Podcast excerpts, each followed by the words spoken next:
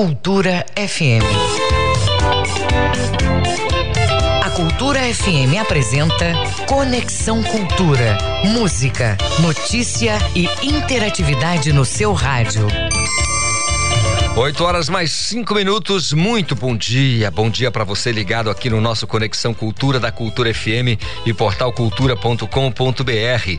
Você sabe que estaremos juntos até às 10 horas da manhã e o programa é uma produção do jornalismo da Rádio Cultura. Eu sou o Isidoro Calixto e a partir de agora, prestação de serviços, notícias, entrevistas, entretenimento e música. Tudo para você ficar conectado com o que se passa aqui no estado do Pará, no Brasil e no mundo. Você, ouvinte da Cultura FM, sabe que pode participar do nosso Conexão Cultura enviando a sua mensagem de áudio ou de texto para o nosso WhatsApp. Anote aí: 985639937. Eu vou repetir: 985639937. O nosso e-mail é culturafm@funtelpa.com.br. Conexão Cultura. Então tá, fica com a gente. Hoje é segunda-feira, dia 4 de outubro. Hoje tem todos os detalhes do Alto do Sírio aqui este ano, né? Vamos falar do basquete sub-19 do Clube do Remo, que ganhou destaque em competição nacional.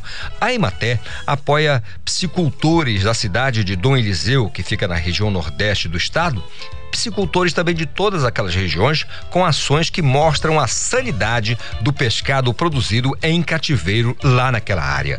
Teremos ainda os nossos quadros, tem filosofia com Leno Raiol e, é claro, lá no ápice, a análise do futebol com Ivo Amaral. Música, informação e interatividade.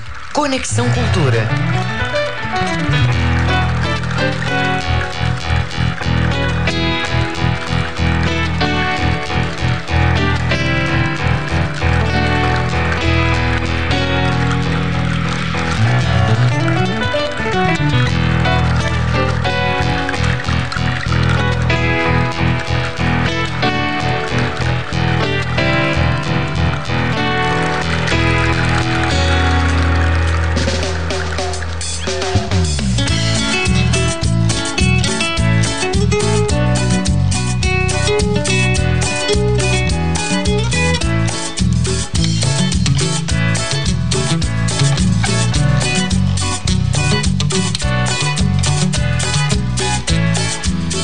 Isso, Cúmbia Pedreirense, é a música de Sebastião Tapajós, a nossa homenagem aqui na abertura do Conexão Cultura desta segunda-feira ao genial Sebastião Tapajós que nos deixou Cúmbia Pedreirense, 8 e 8.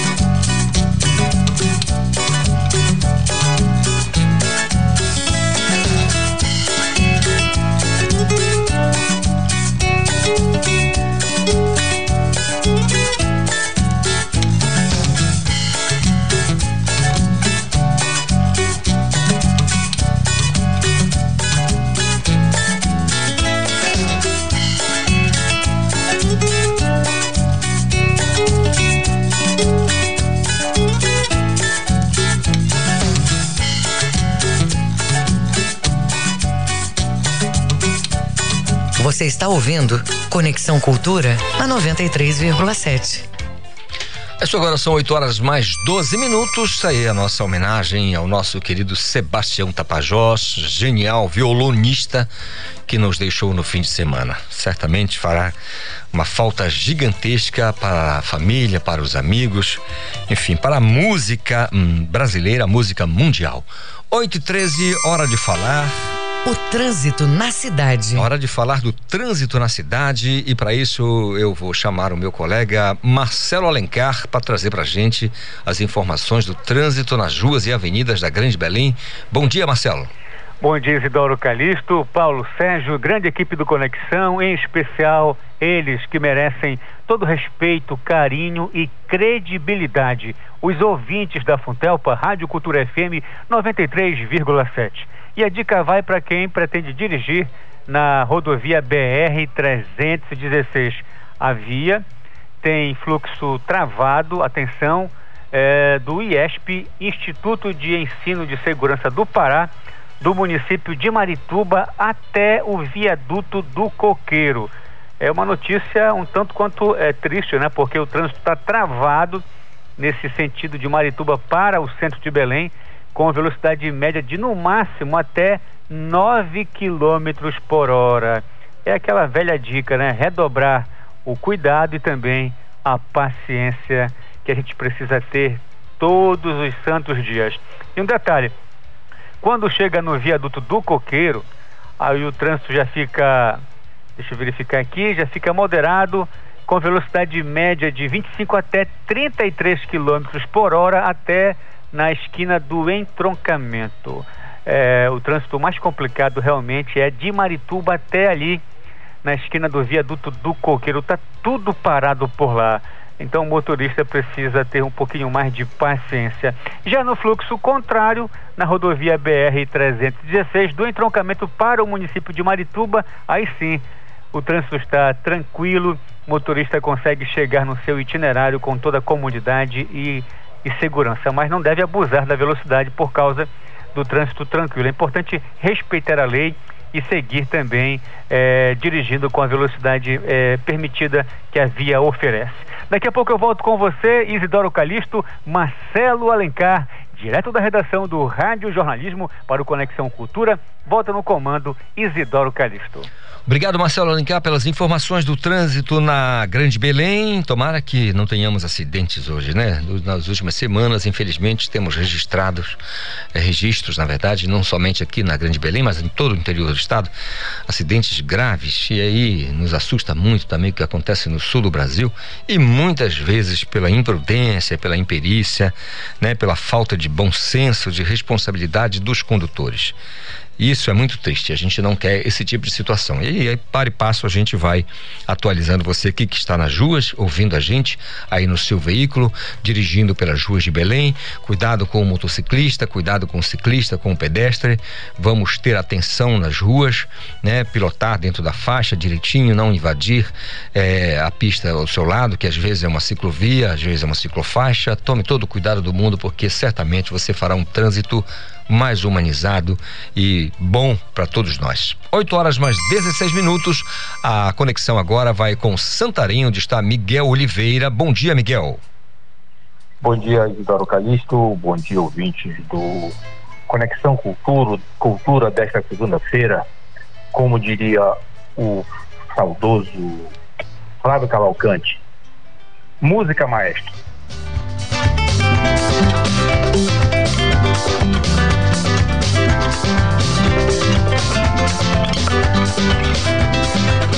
Pois é, Calixto. Esses acordes não se calarão. Essa virtuosidade de Sebastião Tapajós para dedilhar, o violão, ela ganhou o universo, conhecido nacional e internacionalmente. Sebastião Tapajós nos deixou no último sábado à noite, vítima de um infarto no miocárdio. O Sebastião Tapajós, Calixto, é um patrimônio paraense. Ele, inclusive, tem, por assim dizer, dupla naturalidade. Você sabe como é essa história aí? Onde realmente nasceu o Sebastião Tapajós, Calixto? Não, não, não tem essa informação. Pois é, Calixto. O, a mãe do Sebastião Tapajós grávida dele estava vindo de um barco, em um barco para Santarém para fazer o parto aqui no hospital da Fundação Nacional de Saúde do SESP. Em 1942. Só que ela entrou em trabalho de parto durante a viagem. A gente fala sempre de parto, né, aqui nas lanchas, mas naquele tempo Sebastião Tapajós, ele nasceu dentro de um barco.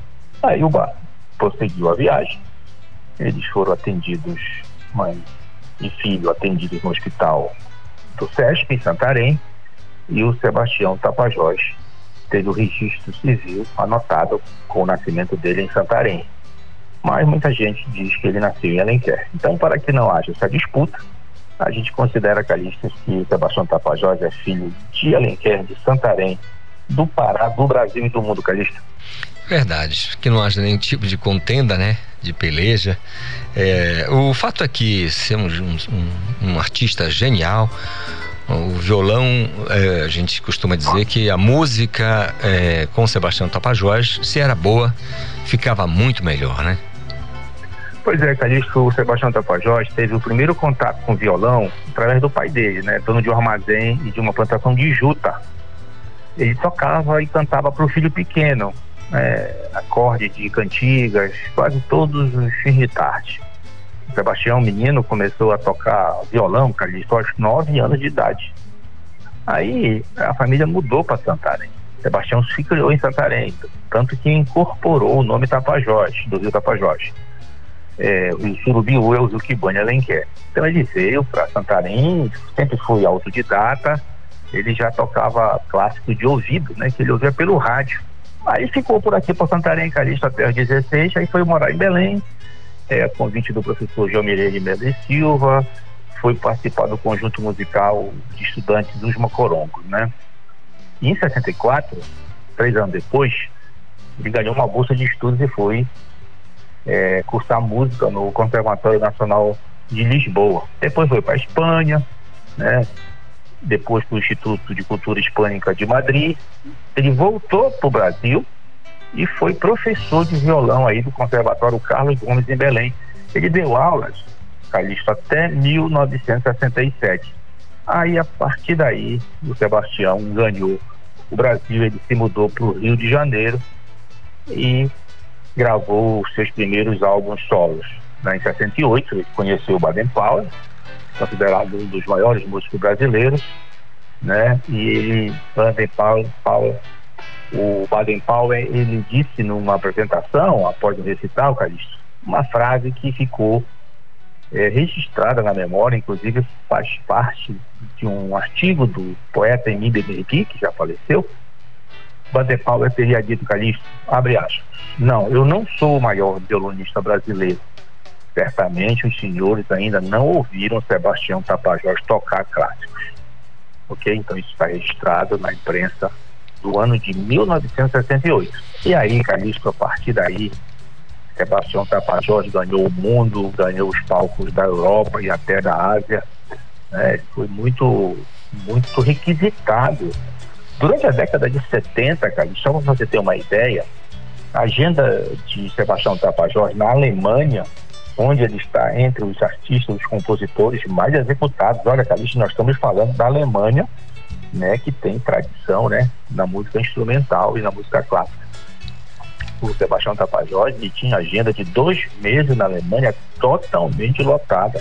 Fez carreira e a partir daí o Sebastião Tapajós ele fez todo esse turnê na Europa, foi ao Japão, se apresentou na Argentina e teve também companhias de grandes apresentações de nomes da música brasileira, né, acompanhando inclusive a Gal Costa. Aí tem um detalhe, cara, isso é importante do músico tão famoso como Sebastião Tapajós. Sebastião Tapajós, ele resolveu voltar para Santarém. Ele voltou para Santarém em 1999 para morar.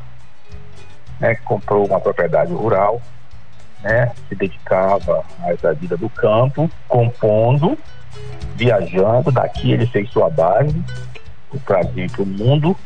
É, e aí vieram é, outras, outras composições, outras parcerias com artistas paraenses, muitas apresentações no Teatro da Paz, né, com grupos da música paraense, com a Lucinha Bastos, a Papai de Belém, Nilson Chaves e o Sebastião Tapajós, morando aqui em Santarém, se deslocava para fazer, inclusive, outros trabalhos é, que culminaram né, há cerca de 10 anos com uma de suas composições integrando é, a trilha sonora de uma novela da Rede Globo. Aí o Sebastião Tapajós ficou por aqui, se dedicou à criação de um instituto cultural que leva o seu nome. O Sebastião também estava agora, Calixto, é, envolvido em um projeto muito interessante com o Gonzaga Blunt. Você já ouviu falar no Gonzaga Blunt, Calixto? Ouvi, já ouvi falar bastante. Pois é, o Gonzaga Blunt é aquele do Sabiá do Bico Doce, uhum. né? Aquele carimbó daquela novela. Sabiá do Bico Doce. Doce, é, exatamente. É, então, o Gonzaga Blunt apresentou um projeto para o Sebastião Tapajós, que seria, na verdade, dar voz e vida aos municípios aqui da região. Então, eles estavam gravando várias composições, várias músicas sobre os municípios aqui da região, para que viesse ser publicado oportunamente. Então, Sebastião, tendo uma obra tão vasta, olha, Calixto, em 60 anos, né, seis décadas de carreira, Sebastião Tapajós gravou 500 obras. E essa última obra aí fica incompleta, que seria essa coletânea de composições em homenagem aos municípios aqui da região do Baixo Amazonas.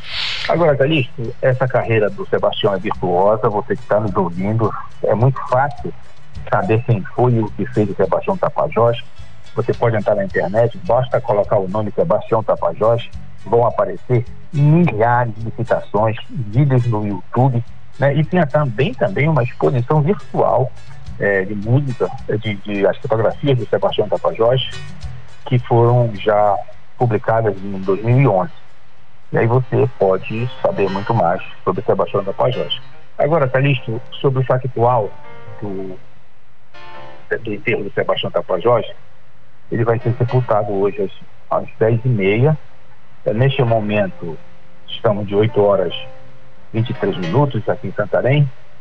O corpo do Sebastião Tapajós, que foi velado no auditório da Casa da Cultura, onde Sebastião se apresentou inúmeras vezes, está sendo levado para a Igreja Matriz de Nossa Senhora da Conceição, onde haverá missa de corpo presente, outras homenagens, e muitas homenagens ainda, Sebastião vai receber, e depois o corpo será conduzido por uma viatura do Corpo de Bombeiros até o cemitério que fica localizado na rodovia Coruaúna, o cemitério Parque Recanto do Amanhã.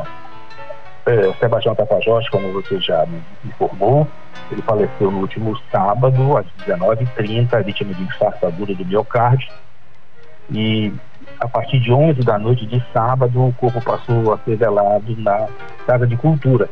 Então, durante a madrugada de ontem, o dia de ontem até a manhã de hoje, houve muita homenagem de familiares, de fãs, de amigos, né, pronunciamento de representantes do poder público, é, do Instituto Sebastião Tapajós, houve apresentação da banda regional Mocorongo, a apresentação da Orquestra Filarmônica Professor José Agostini, que interpretou músicas de autoria do Sebastião Tapajós e também foram exibidos vídeos do artista. Então, Daqui a pouco, Sebastião Tapajós recebe as últimas homenagens de Santarém. Santarém, que ele levou para o conhecimento da música nacional e internacional, incorporou o nome Tapajós, que é o rio que banha a cidade. E Santarém não só amanheceu triste, como amanheceu saudosa, porque não terá a presença física de Sebastião Tapajós. Olha, tá Sebastião Tapajós era um homem simples, tão famoso, não é? tão festejado, tão premiado, né, que você poderia encontrá-lo em qualquer lugar, com aquela simplicidade, falando baixo, cortando a barba. Eu, inclusive, o encontrei no dia 12 de junho do ano passado, no Mercado Municipal comprando peixe, que é a última foto, inclusive, que eu registrei aqui de Marcel com Sebastião Tapajós. Então, hoje aqui no programa, a gente quer fazer esse mais do que merecido registro da história de Sebastião Tapajós, Calixto. Tá certo, Miguel. Muito obrigado pela participação. Eu, que junto com meu colega aqui da Funtelpa, Oswaldo Belarmino Júnior, tivemos a algumas vezes a alegria de nos juntarmos a Nego Nelson, Bob Freitas, Deuclei Machado, Kim Freitas, isso para não citar um monte de gente, né? A gente vai certamente esquecer, mas aqui, um Ney Conceição, que estava junto, um dos maiores baixistas do Brasil. É, e ouvimos muitas conversas, muitas histórias, especialmente o Bob, que é muito, é muito engraçado, tem sempre uma história bacana para contar, do, do, do, Sebastião, o Nego Nelson também, para quem a gente inclusive manda abraços fortes aqui, como eram amigos, né? Lamentar, nos juntar a eles para lamentar essa perda irreparável para a música, para a cultura do estado do Pará, do Brasil e do mundo. Obrigado, Miguel. Olha, Calixto, só antes de eu encerrar, me lembrei de uma coisa importante dizer que Sebastião Tapajós, ele era autodidata, né, tocava de ouvido, mas ele foi estudar, né, ele foi se especializar nos melhores conservatórios do Brasil e do mundo, que é o caso do Conservatório Carlos Gomes, e depois estudar em Portugal e na Espanha. E Calixto, por causa disso, o Sebastião Tapajós foi, é, teve ofertado a ele os títulos de doutor honoris causa, tanto da Universidade do Estado do Pará, quanto da Universidade Federal do Pará. Então, além de violonista, compositor, instrumentista Sebastião Tapajós, é o nosso doutor, doutor violão, o nosso Tião. Grande abraço, até amanhã. Até amanhã, Miguel Oliveira, direto de Santarém. São 8 horas mais 28 minutos. Programa hoje dedicado então a Sebastião Tapajós. Minha gente, operações do Pix à noite, né? Durante a noite terão limite de mil reais a partir de hoje. Já está valendo tudo por causa da criminalidade, né? Infelizmente. João Paulo Seabra tem as informações pra gente, direto da redação. Bom dia, João. Bom dia, Isidoro Calixto. Bom dia, ouvintes do programa Conexão Cultura. E é isso mesmo, a partir de hoje, portanto, as transferências e pagamentos feitos por pessoas físicas entre 8 horas da noite e 6 horas da manhã terão um limite de mil reais. Essa medida foi aprovada pelo Banco Central em setembro, com objetivos de coibir os casos de fraude, sequestros e também roubos noturnos. E as contas de pessoas jurídicas não foram afetadas pelas novas regras.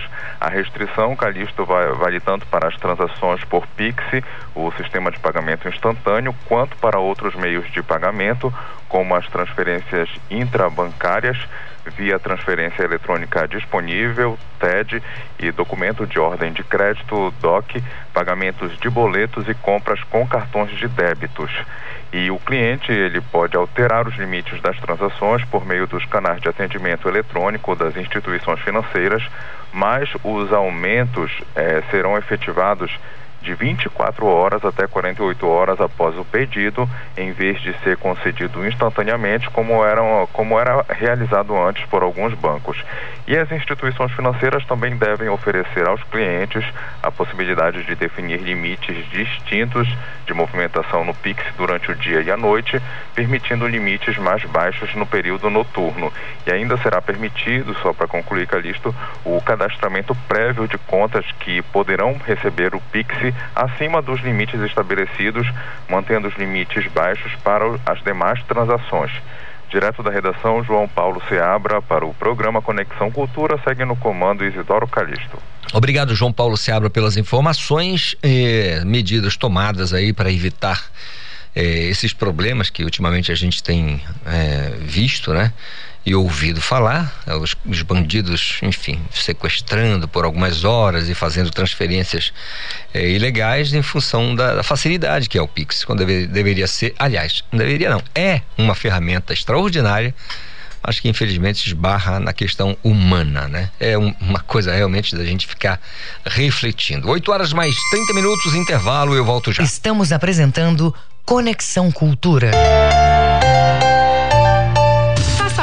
Da Rádio Cultura com informações do trânsito, comentários ou notícias da sua cidade. Grave seu áudio e mande para o nosso WhatsApp 985639937. ZYD 233, 93,7 MHz. Rádio Cultura FM, uma emissora da Rede Cultura de Comunicação. Fundação Paraense de Rádio Difusão, Rua dos Pariquis, 3318. Base operacional, Avenida Almirante Barroso, 735. Berlim, Pará, Amazônia, Brasil.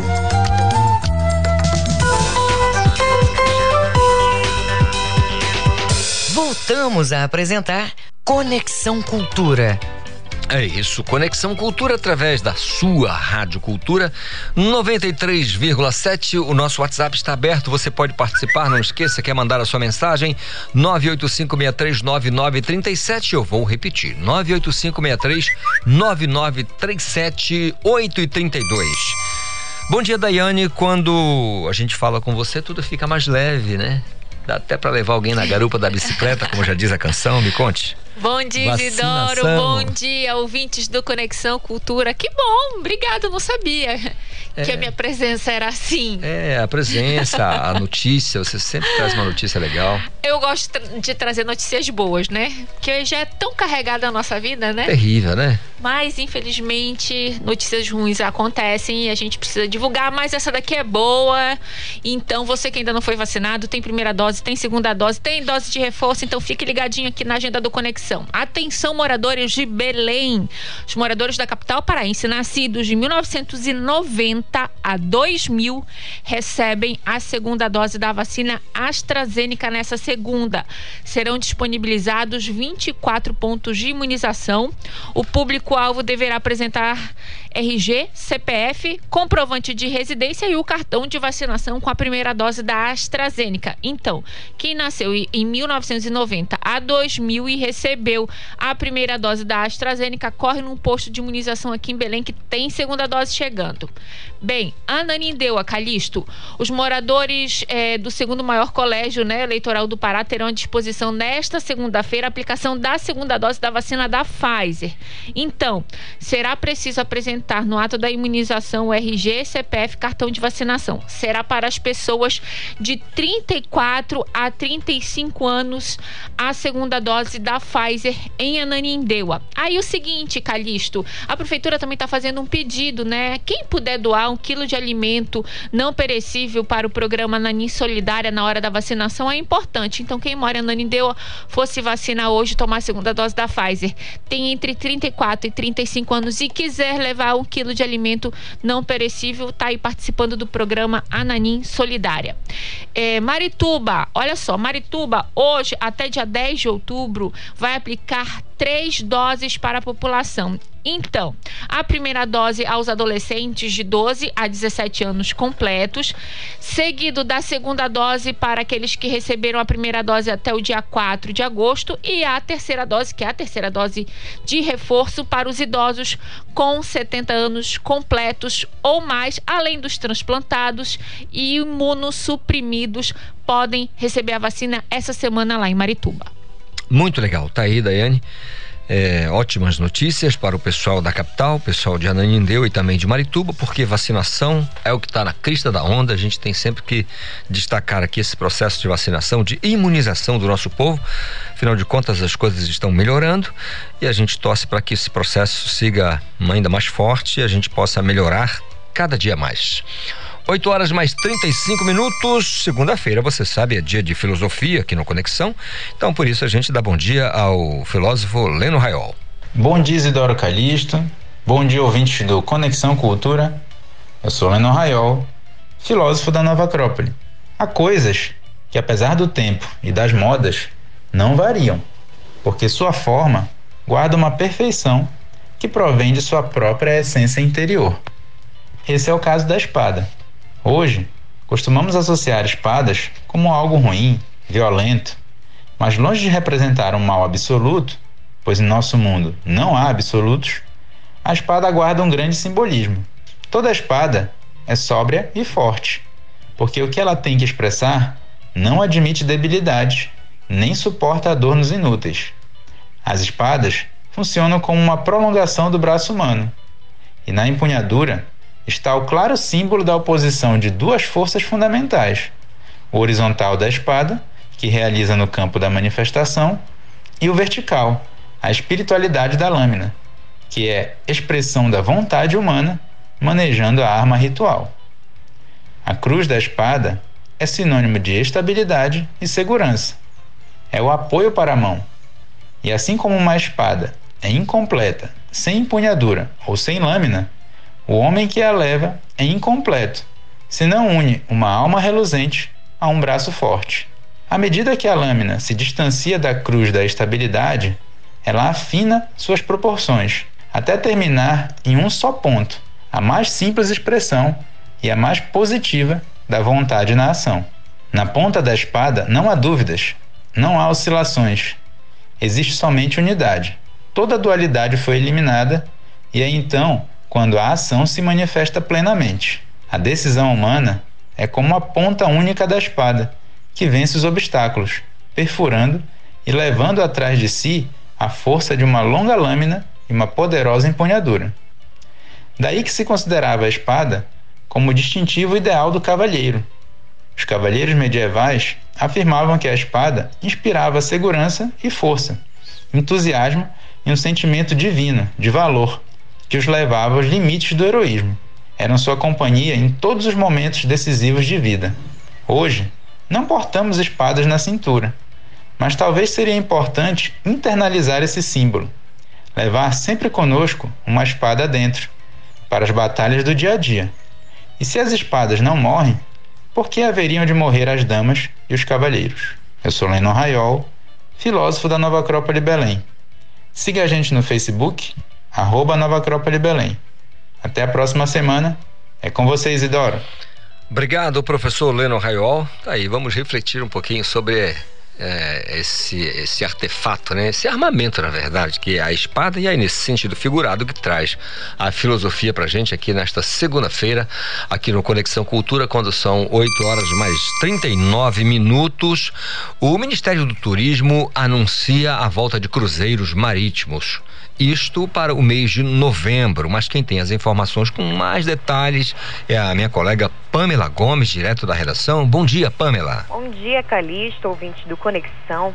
Segundo o Ministério do Turismo, os cruzeiros marítimos vão retornar à costa brasileira agora em novembro. Em nota, a pasta informou que uma portaria será assinada nos próximos dias. Após a publicação dessa portaria, Calixto, a Agência Nacional de Vigilância Sanitária, Anvisa, vai editar uma norma com os protocolos sanitários. As viagens também deverão respeitar as regras das cidades onde os navios atracarem. A liberação dos cruzeiros ocorre três semanas depois de a Anvisa ter se posicionado contra a medida. A agência havia informado que as evidências sanitárias e, e epidemiológicas ainda não ainda não apontavam a retomada dos cruzeiros como ação segura. Segundo o Ministério do Turismo, a autorização para a temporada de cruzeiros de 2021-2022 envolveu a aprovação conjunta de medidas dos Ministérios da Saúde, Justiça, Infraestrutura, Casa Civil e da Presidência da República. A expectativa do governo federal é gerar 2 milhões e meio para a economia e criar 35 mil empregos. Pamela Gomes, direto da redação do Rádio Jornalismo, volto com você, Calixto. Obrigado, Pamela, pelas informações. São 8 horas mais 40 minutos. É o nosso Conexão Cultura desta segunda-feira, ensolarada, muito boa pela manhã, um sol incrivelmente gostoso, mas você pode se preparar porque como está acontecendo nos últimos, nos últimos dias, se tiver aquela chuva no intermediário ou lá para o final da tarde, não se assuste não, viu? Se assuste não, porque é assim mesmo aqui na Amazônia Oriental, estamos no meio do trópico úmido. 8 e 41 Abertura da campanha Outubro Rosa na rede municipal de saúde da capital. Bom dia, Yuri Siqueira. Bom dia, Calixto. Calixto, antes de falar sobre essa abertura, eu quero dizer que aqui em Belém, literalmente, a gente combina as coisas antes da chuva e depois da chuva, né, Calixto? Verdade. Tem toda a razão. Bom, vamos lá, Calixto. A Secretaria Municipal de Saúde de Belém abriu hoje a campanha Outubro Rosa na capital. A abertura da campanha ocorre a partir das 14 horas, na Unidade Municipal da Saúde da Providência. Na programação de abertura vai haver rodas de conversas com mulheres sobre a importância dos exames preventivos de câncer de colo de útero, mamografia e as práticas integrativas e complementares em saúde. A programação alusiva ao Outubro Rosa segue até o dia 31 de outubro nas unidades de saúde da rede, com uma série de atividades.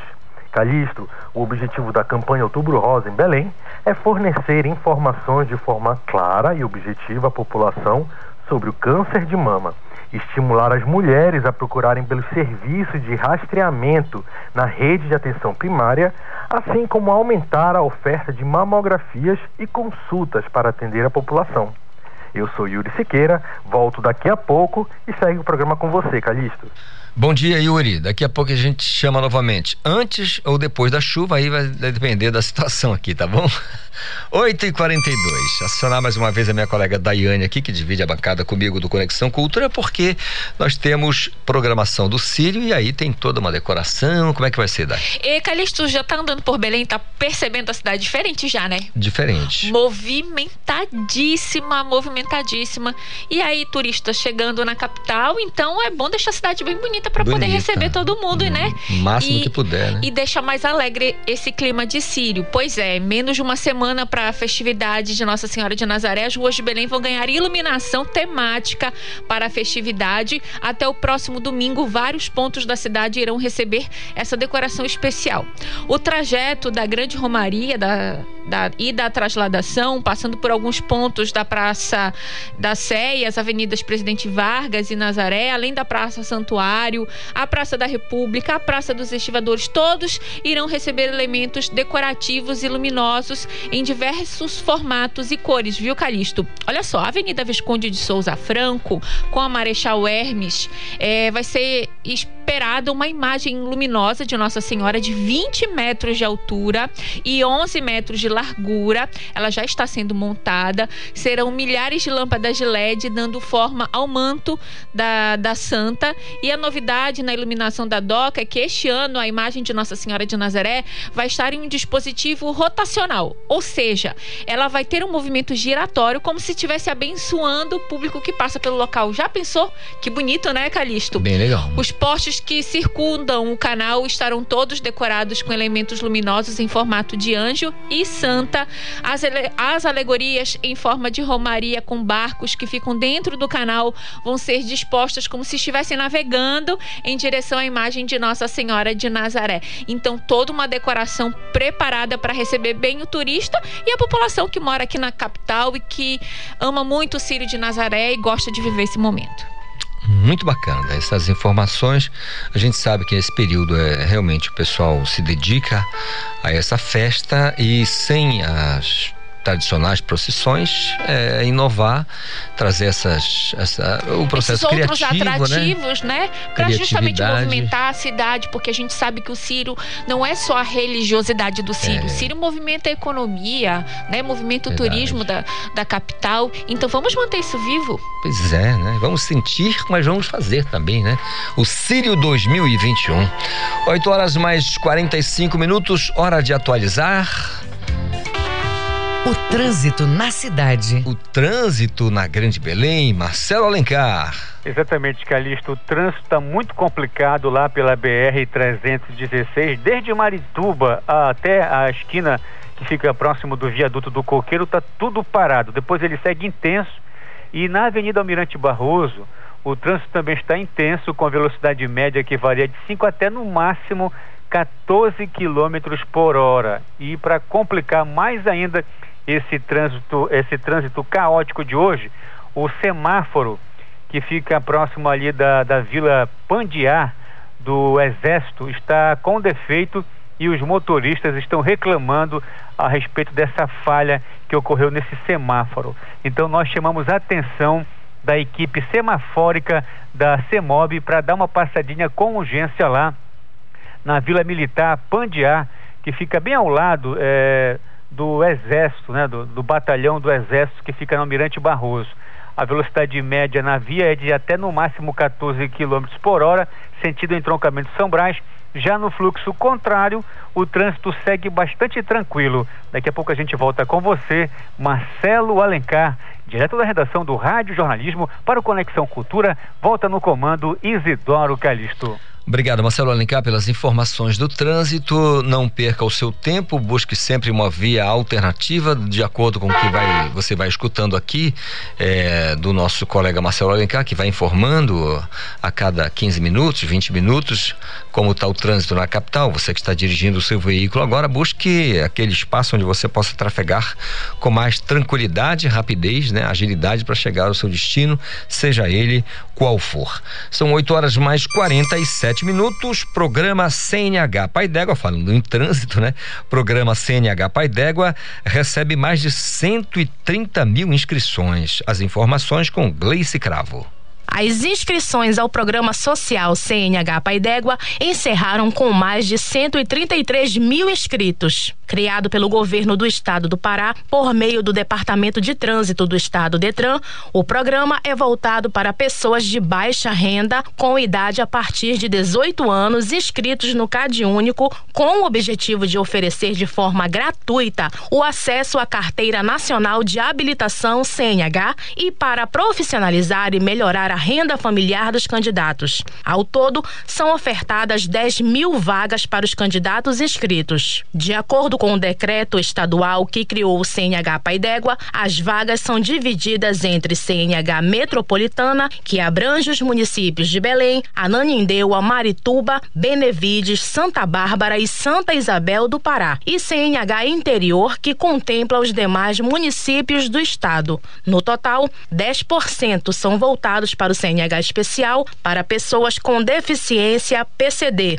30% para mulheres e 30% para jovens de 18 a 25 anos que tenham concluído o ensino médio em escola pública. O resultado será 15 de outubro no site do Detran www.detran.pa.gov na aba Programa CNH Paidégua. Com supervisão da jornalista Tamires Nicolau, Gleice Cravo para o Conexão Cultura. Obrigado, Gleice Cravo, pelas informações. Um número significativo de inscrições. Né? 130 mil pessoas fizeram então a inscrição para a CNH Pai d'Égua, que é a Carteira Nacional de Habilitação. São 8 horas 49 minutos. Agora a notícia não é tão boa porque quase 3 mil empresas podem ficar sem receber o auxílio de dois mil reais. Eu quero saber o motivo com o meu colega João Paulo Seabra. João. Isidoro Calixto, esse é o programa Incentiva Mais Pará, que identificou erros no cadastro de quase 3 mil empresas que vão ter que corrigir os dados até quarta-feira agora para poder receber o auxílio de mil reais do governo estadual. E os atendimentos, eles, para essa regularização, dos dados cadastrais estão sendo realizados em Belém, na sede da Secretaria de Desenvolvimento Econômico, Mineração e Energia do Estado do Pará, que fica na Avenida Senador Lemos, número 290, no bairro do Marizal, como eu já tinha dito, até quarta-feira, no horário de 8 horas da manhã até 5 horas da tarde. E todas as empresas que possuem algum tipo de irregularidade no cadastro e que ainda não receberam um benefício já foram inclusive convocadas por e-mail ou por telefone eh, disponibilizados nas fichas de cadastro. E até o momento, 400 beneficiários foram atendidos, tiveram os dados atualizados e corrigidos e já estão aptos para receber o auxílio do governo. O incentivo a Mais Pará é voltado para as empresas com atividades econômicas, a exemplo de bares, restaurantes, lanchonetes, academias, arenas, ginásios, clubes sociais e esportivos, atividades de condicionamento físico, agência de viagens, operadores turísticos, serviço de buffet para recepção e eventos, fornecimento de alimentos preparados para empresas, serviço ambulante de alimentação, atividade de recreação, lazer, discotecas, danceterias, salões de danças e entre os outros similares. E vale ressaltar, Calixto, que essa vai ser a última tentativa de pagamento por meio da conta bancária informada pelo representante da empresa durante o cadastro. Outras informações as pessoas podem obter pelo e-mail incentiva@cdm.pa.gov.br ou tem alguns telefones aqui que o primeiro é o 31 10 2592 ou então pelo WhatsApp 98468 6196. Direto da redação, João Paulo Seabra para o programa Conexão Cultura, segue no comando Isidoro Calixto. Obrigado, João Paulo Seabra, pelas informações. Fazendo, falando aí, né? Quase 3 mil empresas. Isso por causa de erro, né? Às vezes falta de atenção. Pessoal, vamos ter atenção, afinal de contas, é uma graninha que certamente vai ajudar e fazer toda a diferença nesse período terrível que estamos vivendo, que é o período de pandemia. 8 e 51 olha só que coisa legal. Uma tambaquizada no mercado municipal da cidade de Dom Eliseu, na região nordeste do estado, com a distribuição de 800 quilos da, desse, desse peixe assado, foi feito assim para a população. A programação marcou a culminância de uma série de ações que o escritório local da, da Imaté, lá na região, no município, eh, realizou para sobre essa questão da doença de RAF, né? É, informando aos consumidores que, na verdade, não, não tem perigo nenhum. O trabalho de conscientização se deu em função da enorme queda do consumo dos produtos ali na região. Sobre o assunto, eu vou conversar com o Raimundo Salazar, que é chefe do escritório local da Imater em Dom Eliseu. Bom dia, Raimundo, tudo bem? Bom dia, Calixto. Tudo na paz, tudo tranquilo? Tudo tá? certo, tudo, tudo belo, verde e amarelo. Quero que você fale pra gente como é que foi essa, essa, esse evento aí. Juntaram todos os piscicultores, aí conseguiram 800 quilos de peixe, assaram e fizeram essa ação. Como é que foi? É, Calixto, é, no primeiro momento, é, como você já na introdução você fez uma fala, realmente impactou diretamente na comercialização do produto e aí nós temos uma piscicultura aqui no município de Benizeu em ascensão, né? Uma crescente muito boa. E com o surgimento aí da, da, das notícias dessa doença de raça aí, é, a, o mal da urina preta, né? Impactou diretamente aos piscicultores e, e culminou no efeito cadeia, né? É, os comerciantes, os barraqueiros no mercado municipal também sentiram. Então, assim, houve uma, uma, uma, assim, uma força conjunta né, das instituições governamentais e partindo, claro, né, de início dos próprios agricultores que sentiram no bolso. Fizemos aí uma articulação, né, Maté, Prefeitura Municipal de Brasil, através das suas secretarias, Vigilância Sanitária, é, é, os próprios comerciantes de barraqueiros e, sobretudo, os próprios piscicultores, né, os mais interessados, a quem realmente assim pegou na ponta da corda de uma forma bem mais agarrida, né, eles doaram para esse momento aí, essa, essa é, tambaquizada, né, um churrasco de tambaqui, doaram aí mais de 800 quilos de peixe, aonde nós fizemos um trabalho de mobilização e de divulgação no município, né, com carros de sons, rádios, as redes sociais, aproveitando esses meios de comunicação para chamar toda a população para que fosse prestigiar isso aí, degustar, né, comer desse peixe criado em cativeiro que até então, né, a gente vê nas, nas redes sociais com os pesquisadores falando que nunca se foi identificado nenhum caso né, dessa doença de, de raça, de, de mal da urina preta em peixes criados em cativeiro. Né? Aí fizemos isso no sábado, aí, graças a Deus, muito, assim, muito exitoso, né? Teve aí a participação de umas 800 a mil pessoas, né? Onde tiveram que ir no evento e a partir daí a gente conseguimos perceber que já vem já desmistificando que é, o consumo de peixe é, de uma forma generalizada, ele está diretamente ligado, né, é, é digamos assim, a, a, a, contaminação dessa doença de raça, né. Tem algumas considerações, né, algumas coisas que têm que ser feitas e nós, enquanto governo, enquanto órgão de assistência técnica EMATE, né, fizemos um trabalho de forma qualificada para poder estar categorizando o porquê e as razões, né, do, do, do, que, do que vem a causar a doença da urina preta, né, meu parceiro? Raimundo, vocês estão, claro, em Dom Eliseu, uma cidade que está na beira da 010, na Belém, Brasília, mas do lado de cá, um pouquinho, já no sentido Belém, você tem Ulianópolis, se você seguir adiante, tem Tinga Pará, depois Maranhão, e se você virar para a direita, na BR 222, tem Dom Eliseu, aliás, tem Rondon do Pará, e você segue até Marabá. Aí eu pergunto, é um eixo, né? A cidade ficou ali meio que um polo e fez esse evento. A pergunta é: a expectativa de vocês depois dessa ação? Será que vai esse trabalho de conscientização pode trazer bons frutos no sentido de acabar com fake news nessa região aí? Ah, com certeza, com, com certeza, Calixto. Assim, a gente já percebeu assim que a gente já fez algumas visitas no mercado, né? De forma gradativa, a população ela já está. Porque assim, o, o, o, que, o, que, o que o que diria generalizou, né? Mas o que aterrorizou a atividade, Calixto, foi justamente essa falta de conhecimento. Né? Então, quando você não tem conhecimento e aí a coisa é propagada de uma forma bem genérica, né? A, a dona Mariazinha que mora lá no bairro X, a dona Francisca que mora no bairro Y, que vê a notícia na televisão, ela fica impactada. Então, naquele primeiro momento, ela cria uma aversão ao peixe né, é, de todas as espécies. Né? Nós, enquanto governo, fizemos um trabalho nesse sentido de estar pontuando para eles né, quais, são as, quais são as espécies e em que condições elas estão contraídas com essa toxina né, que venha, que venha né, acometer a população com, com esse mal da urina preta.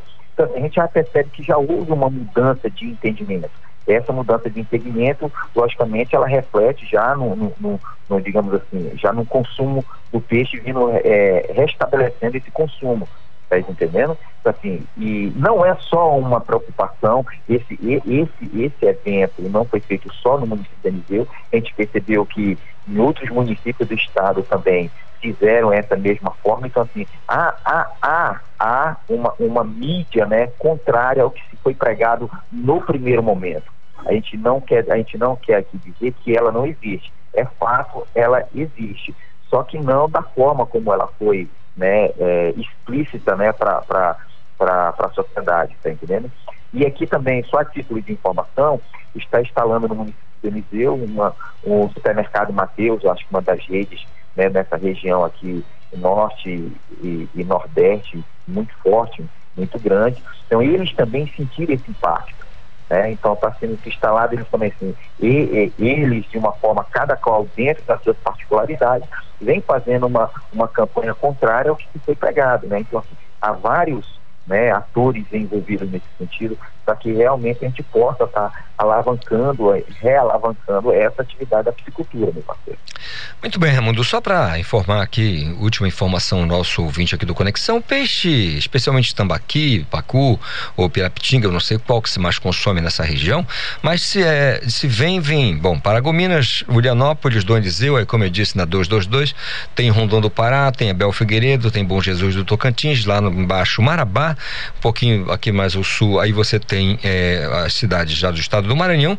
Eu pergunto, o peixe é mais proveniente do de cativeiro ou tem peixe de, criado nos rios, enfim, na natureza? Qual, qual não, é o mais não, consumido? Não, Calista, aqui realmente o peixe mais consumido aqui nesse eixo é o peixe criado em cativeiro e a espécie mais cultivada nessa eixo aqui também é o tambaqui, né? E aí, na, na, realmente, o tambaqui criado em rio, né, o que foi falado, esse sim, assim, pelo próprio ambiente, porque assim, Calixto, como é que se dá, como é que se dá a questão do, do, do desenvolvimento de uma doença, né? O tripé da doença que a gente fala. Nós temos que ter, nós temos que ter um ambiente, correto? Um ambiente favorável, esse ambiente está relacionado a clima e a outros fatores. Nós temos que ter o patógeno, que seja fungo, bactéria, vírus, e nós temos que ter o hospedeiro, que é quem vai ser acometido com a doença. Então, assim, no rio, o, quem, quem vai, quem, essa pesca, eu diria uma pesca extrativista, mas essa pesca artesanal, a gente pode falar assim, é, não, nós não temos condições de controlar esse ambiente, esse espaço no rio, né? Já criado em cativeiro, não. É, tem todo um, um pré-preparo do tanque, né, com correções de acidez, com adubação, controle de pH de, da água e a própria alimentação à base é a ração. Em rios, não. Em rios, né, é, segundo alguns pesquisadores, a gente viu no noticiário, o que, que ocorreu nesse momento? Né? É tipo assim, é, nós estamos num período seco, então o período seco logicamente abaixa as águas dos rios, elas diminuem com o aumento da temperatura. Então, assim, muito material que está em suspensão no rio entra em decomposição e aí libera essas toxinas, né? Vai liberando várias toxinas. Aí o peixe de rio ele se alimenta de, de, de, desse, desse material em decomposição e aí em algum momento ele é acometido com, com essa patogenia, né? Pronto, ele, ele, ele gera essa toxina. Aí esse peixe de rio que aí a gente pesca e tal e come, aí esse sim a gente, a possibilidade ela é real, ela existe, é daí que realmente se contrai esse mal de, essa doença de raça. Num ambiente controlado, que é o que nós que é o que é praticado aqui na nossa região, não há, não, não, não tem como né, haver esse desenvolvimento de, de, desse, desse agente, né, desse patógeno, porque é, é, o, é todo feito um trabalho de, de ambiência né, no tanque, controle de pH, né, há uma oxigenação da água, alimentação à base é a ração, então assim, tudo isso direitinho. Então, por isso que não há assim, nenhum caso registrado né, dessa doença cometida em peixes criados em cativeiro.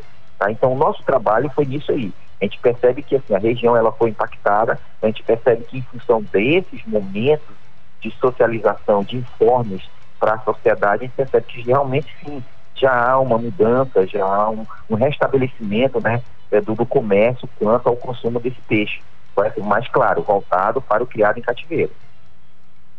Raimundo, eu quero desejar a vocês da Emater, na região especialmente de Dom Eliseu, né, na região, todos os municípios aí é, do Nordeste do Estado, especialmente Dom Eliseu, onde vocês fizeram essa ação, que esse entusiasmo, essa vontade de mudar esse panorama é, siga com força, com entusiasmo para vocês, um excelente dia de trabalho, uma excelente semana para vocês da Emater, é, em todos os cantos desses 144 municípios do Estado, porque eu sei que a Imaté está presente em todos eles. Por isso, eu agradeço essa conversa com você e mais uma vez fica bem claro aqui que não tem nada confirmado, essa doença não está é, longe é, dos peixes criados em cativeiro, tá bom, é, Raimundo? Ok, assim, assim é, nós da Emater, né, em nome da Emater Pará, a gente que agradece a oportunidade, Calixto, de estar usando esse, esse meio de comunicação que a gente entende que tem uma abrangência né, enorme nesse estado. Né? A gente agradece a oportunidade, está usando essa estrutura né, para poder estar tá fazendo essa fala, está ajudando aí os nossos agricultores familiares e essa atividade aí que precisa realmente né, ser, ser, digamos, ser qualificada, né, dar uma, uma estrutura melhor a gente que agradece esse espaço aí em nome da Emater Pará, a gente fica muito grato aí pela oportunidade, meu parceiro. Tá certo, meu irmão. Raimundo Salazar, chefe do escritório local da Emater na cidade de Dom Eliseu. Nove horas, dois minutos, intervalo e eu volto já. Estamos apresentando Conexão Cultura. Cultura FM. Aqui você ouve música popular paraense. Vem. Me mostre esse corpo que eu tanto desejo, amor. Música popular brasileira. Jurei mentiras e sigo sozinho. Cultura FM 93,7. ZYD 233. 93,7 MHz. Rádio Cultura FM, uma emissora da Rede Cultura de Comunicação. Fundação Paraense de Rádio Difusão. Rua dos Pariquis, 3318. Base operacional, Avenida Almirante Barroso, 735. Berlim, Pará, Amazônia, Brasil.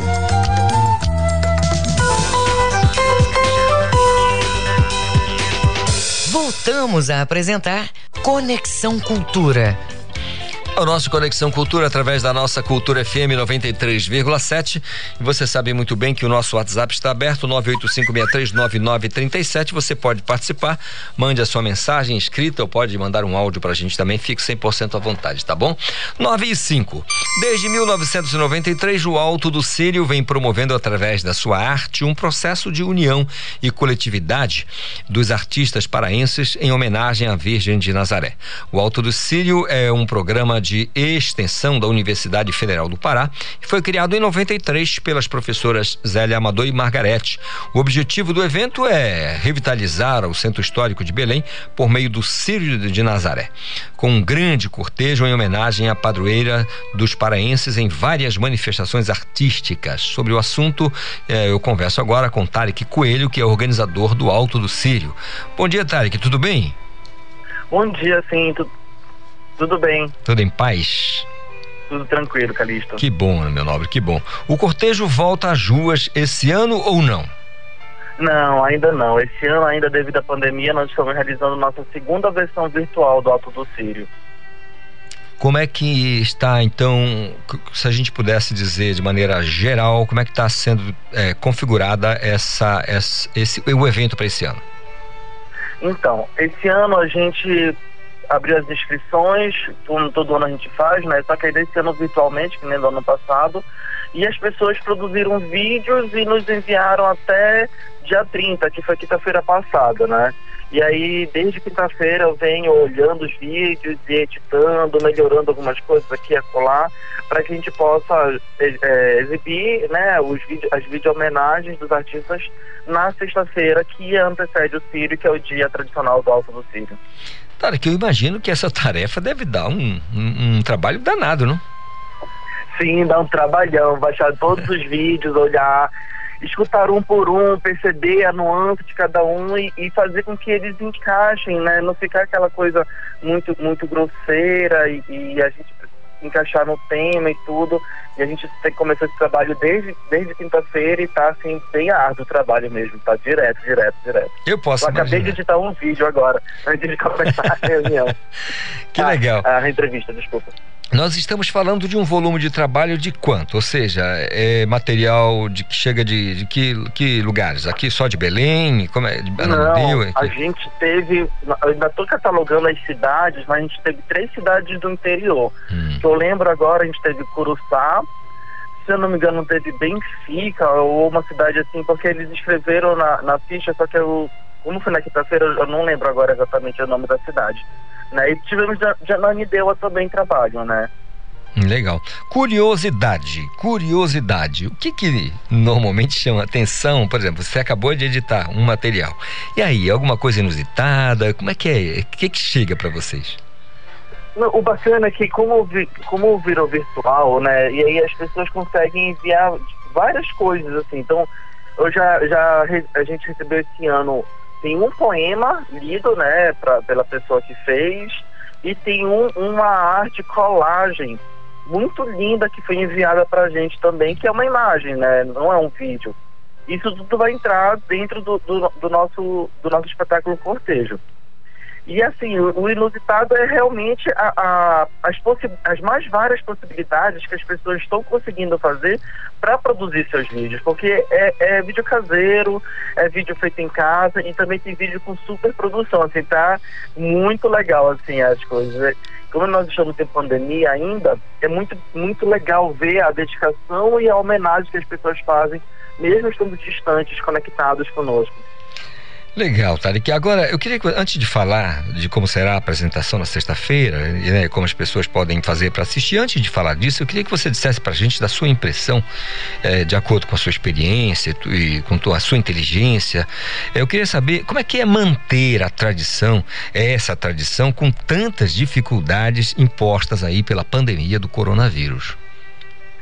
Tem sido um desafio enorme, Calista, porque a nossa tradição ela é de rua, a nossa tradição ela é do, do toque, o teatro, a, as artes cênicas, a dança, a música, tudo a gente está muito junto, né? Muito conectado pessoalmente falando.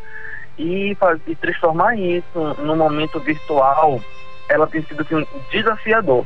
Né? Mas da mesma forma, nos deixa muito emocionados, porque a gente está conseguindo manter, é uma resistência que a gente consegue manter durante os anos. Né? Então a gente não parou de produzir, a gente continua firme e forte, somos artistas, somos paraenses e estamos homenageando nossa Nazica mesmo apesar de tudo.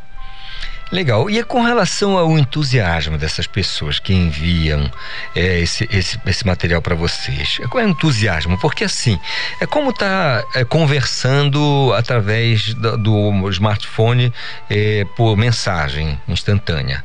A gente tem a frieza do teclado, né? A gente não sabe o que que acontece, como é que a pessoa está do outro lado. Como é que você sente a energia dessas pessoas, se é que, que, que é possível sentir, quando chega o material para vocês? Porque uma coisa é, desde 93, ter esse evento né, gigantesco que se transformou o Alto do Sírio de um, um, um movimento de cores, sons, e, energias das mais variadas, e aí de repente passa a receber esse material. Dá para perceber o entusiasmo, a gana, a garra dessas pessoas em seguir com o trabalho? Sim, os vídeos eles mostram muito claramente isso. As pessoas estão muito contentes fazendo os vídeos sabe? E elas entram em contato, tiram dúvida e falam, mandam o áudio pra gente, porque muita gente acha realmente muito frio mandar escrito e tudo mais. Então mandam áudio, eu respondi muitos áudios e respondia com áudio também para poder dar aquela emoção para as pessoas, não ficar uhum. somente no texto escrito, né? Então isso foi muito legal, esse momento assim de, de conexão, de, de cultura, de, dessa, dessa resistência que nós estamos fazendo, mesmo com a frieza do smartphone, mesmo com a frieza do e-mail, a gente está conseguindo fazer uma produção bem legal, bem emocionante.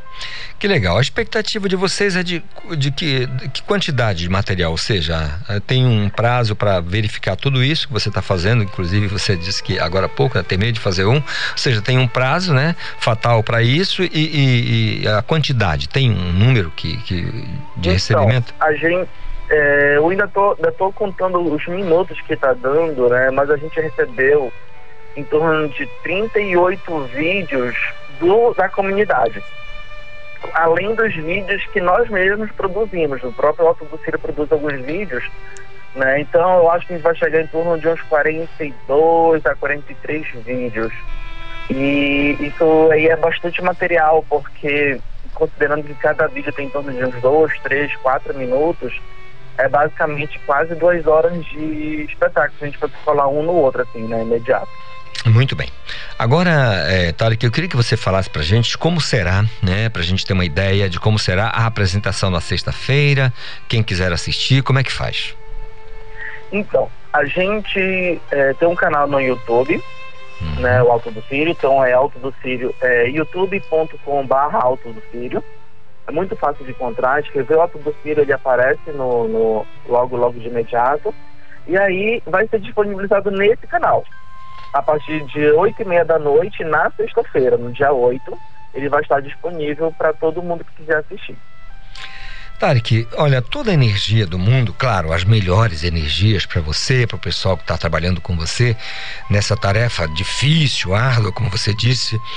E espero que seja realmente, claro, não dá para comparar com o tradicional, porque é muito diferente, claro, naturalmente.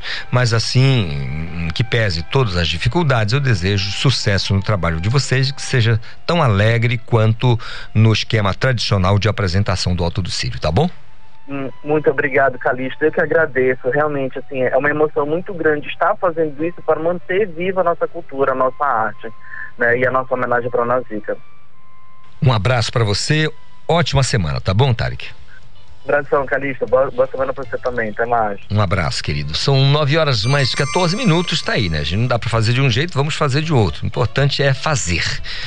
É, 9 e 14, você sabe que no estado do Pará, algumas, alguns municípios ficaram com problemas nas suas eleições, né? A Justiça Eleitoral, com a intervenção das, da, da, da, da, enfim, através da legislação eleitoral, precisou realizar eleições suplementares. Aí está programada para os próximos dias a eleição lá na cidade de Açu vai acontecer, mas já aconteceu lá em Goianésia do Pará. E o parece que o Davi Rocha foi eleito o novo prefeito lá de Goianésia, Daiane Bobino.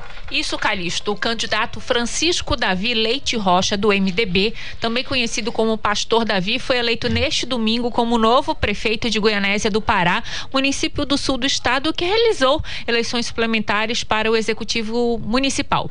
Ele obteve, Calixto, 57,79% dos votos válidos, equivalentes a 7.764 votos. O candidato Francisco Eduardo Oliveira, do Solidariedade, conhecido como Russinho, foi o segundo colocado com 45,42% dos votos, que correspondem a 6.679 eleitores. A apuração, Calixto, durou apenas 28 minutos e o percentual de abstenção do pleito foi de 24,35%, ou seja, 4.848 eleitores deixaram de votar. Goianésia do Pará realizou eleições suplementares após o vencedor do pleito regular que ocorreu em 2020, Itamar Nascimento do Avante, ter sido condenado em segunda instância por estar inelegível por oito anos devido à rejeição de contas junto ao Tribunal de Contas do Estado. Pastor Davi, eleito ontem, tem 52 anos e é natural do município de Pedreiras, no Maranhão. Ele já estava atuando como prefeito interino da cidade enquanto a nova eleição não ocorria, por ser o presidente da Câmara Municipal. Ele terá como vice-prefeito o Wellington Ferreira Urbano. Muito bem, você vê que. Perdão. a gente sabe que acontece, né? Esses problemas com relação à legislação, você vê aí uma, uma condenação. Exatamente. Tem que acontecer a eleição é, suplementar, porque não dá para manter o presidente da Câmara ou outra pessoa qualquer no governo sem que seja eleito E é povo, importante né? que essa transição vai ser de forma tranquila, já que ele já É. estava é, interinamente na prefeitura por ser presidente da Câmara. já está no governo, portanto, toma posse na, na sequência aí, essa população estimada em 41 mil pessoas na cidade de Goianésia do Pará. 9 horas mais 16 minutos, hora de falar. Esporte.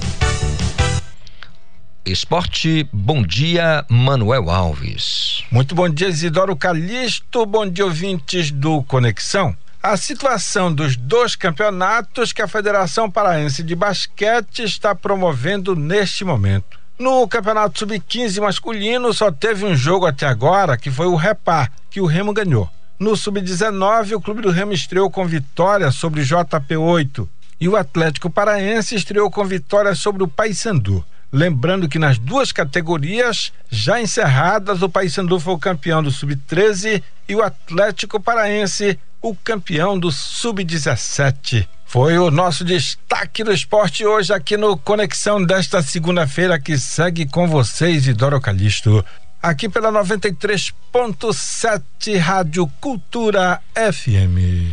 Obrigado, Manuel Alves, pelas informações. 9 e 17 hora de dar bom dia ao Ivo Amaral. Bom dia, Ivo. Bom dia, Calixto. Grande abraço para você, aos amigos da cultura. Fique tranquilo que eu não vou lembrar uns 4 a 1 que me disseram que seria uma goleada do Paragominas. Eu Na- até prefiro esquecer esse assunto. É. O Reginaldo acompanhou o jogo, né, pela TV da CBS. Eu não tive esse prazer ou desprazer, né? Porque foi um aborrecimento ver o Paragominas eliminado depois de fazer 2 a 0 Pois é, Ivo, na verdade, o, qu- quando nos 10 primeiros minutos o Valmir me ligou e disse, Calixto, vamos eh, ter que refazer os nossos cálculos. Eh, eu acho que não vai dar para chegar. Mas com 2 a 0 com- tava 2 a 0 eu pensei, é, tá, Puxa tá, tá vida, e no chegando. primeiro tempo, né? O grande drama de entrar perdendo é você já perder uma primeira etapa e não descontar. Mas o Paragominas, segundo o Reginaldo me disse, entrou bem, né? Chegou a fazer 2 a 0 e depois se complicou. Fez um primeiro tempo Uhum. muito bom. Agora, eu penso assim, né? Ivo, Que nesse tipo de situação, pega o regulamento e taca debaixo do braço. 2 a 0 e leva pros pênaltis. Pelo menos era uma chance, era um É. Lógico. cartucho a mais, né? Não aconteceu. Uma tristeza, meu. Os dois eh, paraenses também fora da Série D. Pois é.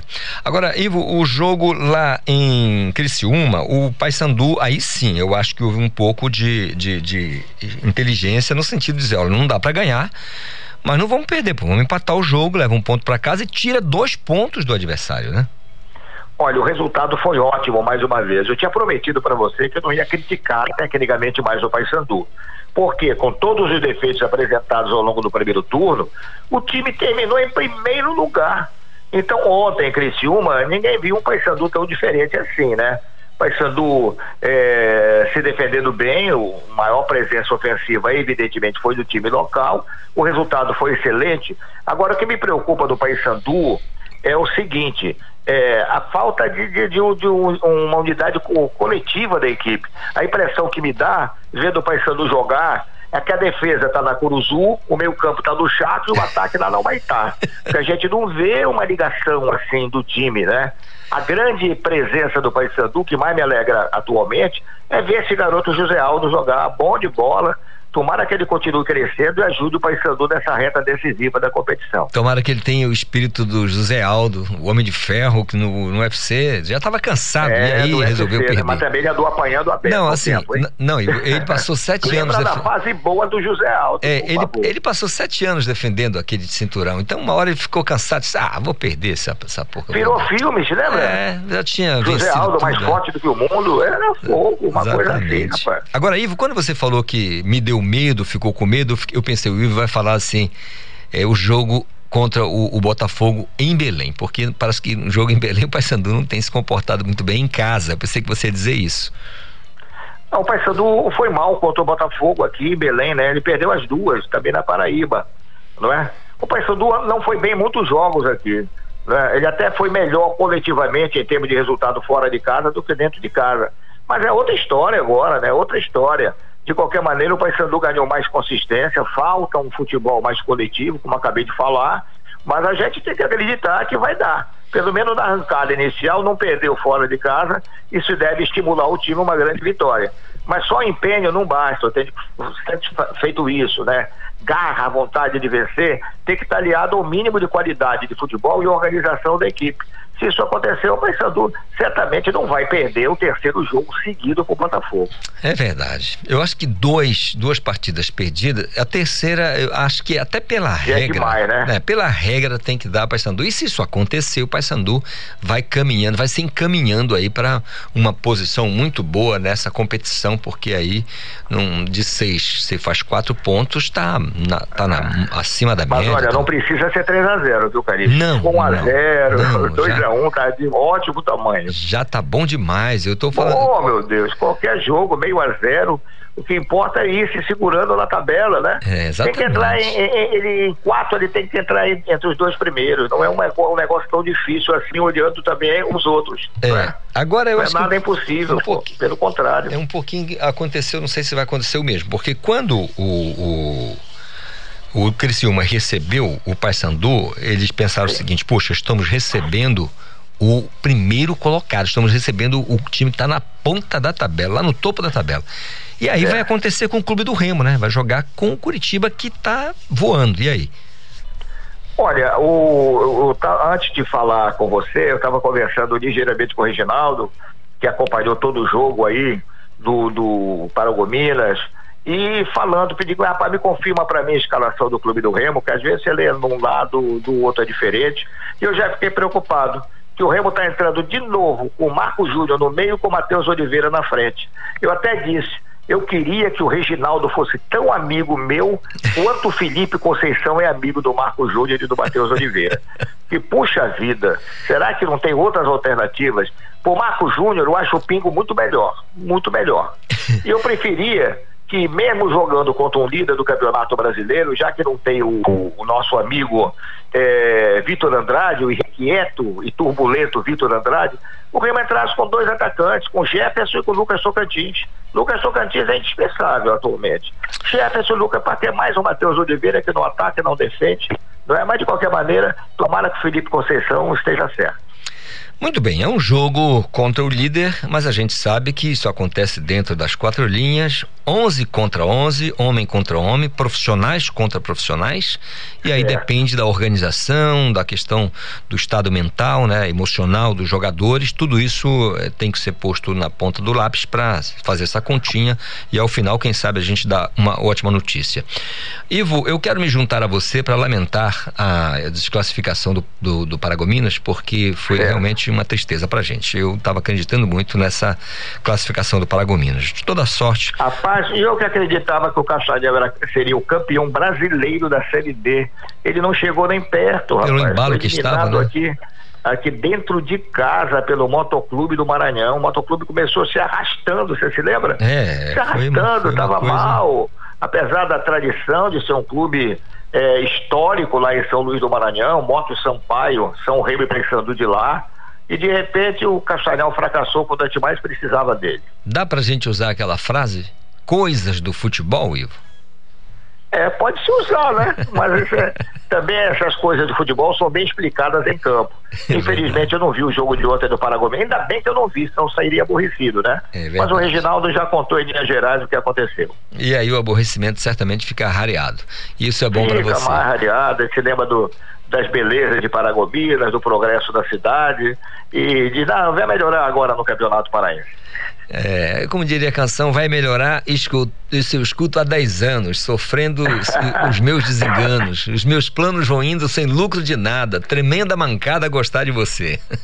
Pois é, é vem aí novidade, vem o Capitão Poço, né? É, vem o Capitão Poço, e se o Capitão Poço não brilhar no futebol, eu soube que Capitão Poço já ultrapassou Araraquara como o maior produtor de laranjas. É. Então, olha, pelo menos na produção de laranja, Capitão Poço está na primeira divisão.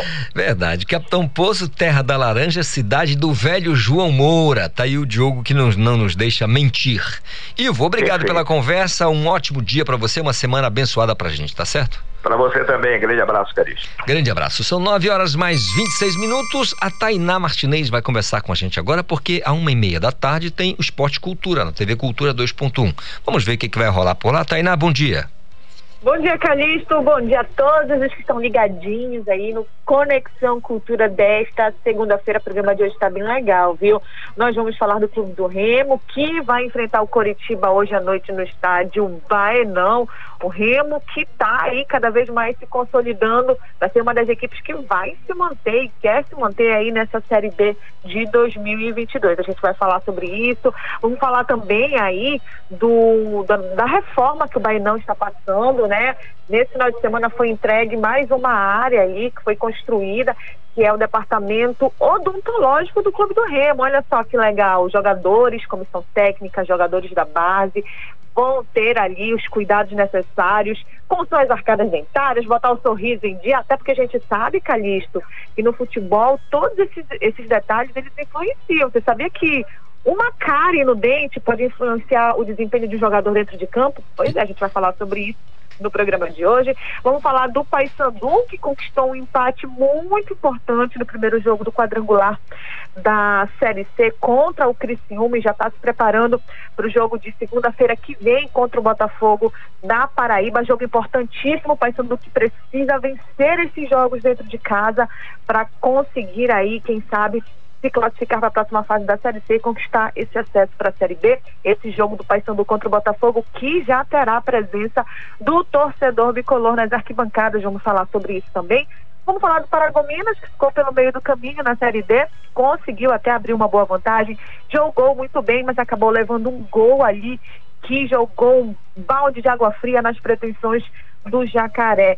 Vamos falar também de UFC, olha só, porque teve paraense que ganhou né, no UFC durante, a, durante o final de semana. O castanhalense Douglas de Silva, ele ganhou por nocaute, viu? Uma luta muito bacana que também nós vamos mostrar aqui no Esporte Cultura logo mais, uma e meia da tarde. Conto com a participação de todos no nosso WhatsApp, que é o 984842738, ou também pelo Twitter no arroba Portal Cultura, sempre utilizando a hashtag Esporte Cultura. Inclusive, por falar em Portal Calixto, Estamos com uma enquete muito bacana lá no Portal Cultura. Semana do Sírio começou e vocês sabem que Remo, Paysandu e Tuna fecharam uma parceria com a diretoria da festa de Nazaré e as equipes lançaram camisas oficiais do Sírio, com o selo oficial do Sírio. E a nossa enquete quer saber qual das três camisas, Remo, Paysandu e Tuna, as camisas especiais do Sírio, ficaram qual a mais bonita, né? O que, que o torcedor achou das camisas? Então vai lá no Twitter, no arroba Portal Cultura, vota, que na sexta-feira a gente vai apresentar o programa aí com essas camisas, viu? Então tá muito legal o Esporte Cultura, a Semana do Círio tem tudo a ver com futebol, com futebol paraense, tá muito legal, Calixto. Tainá, uma pergunta só para tirar dúvida aqui do nosso ouvinte. É verdade, só confirme pra gente, é verdade que o, nosso colega Diogo Pugé sofreu uma grave contusão durante uma partida de futebol de botão?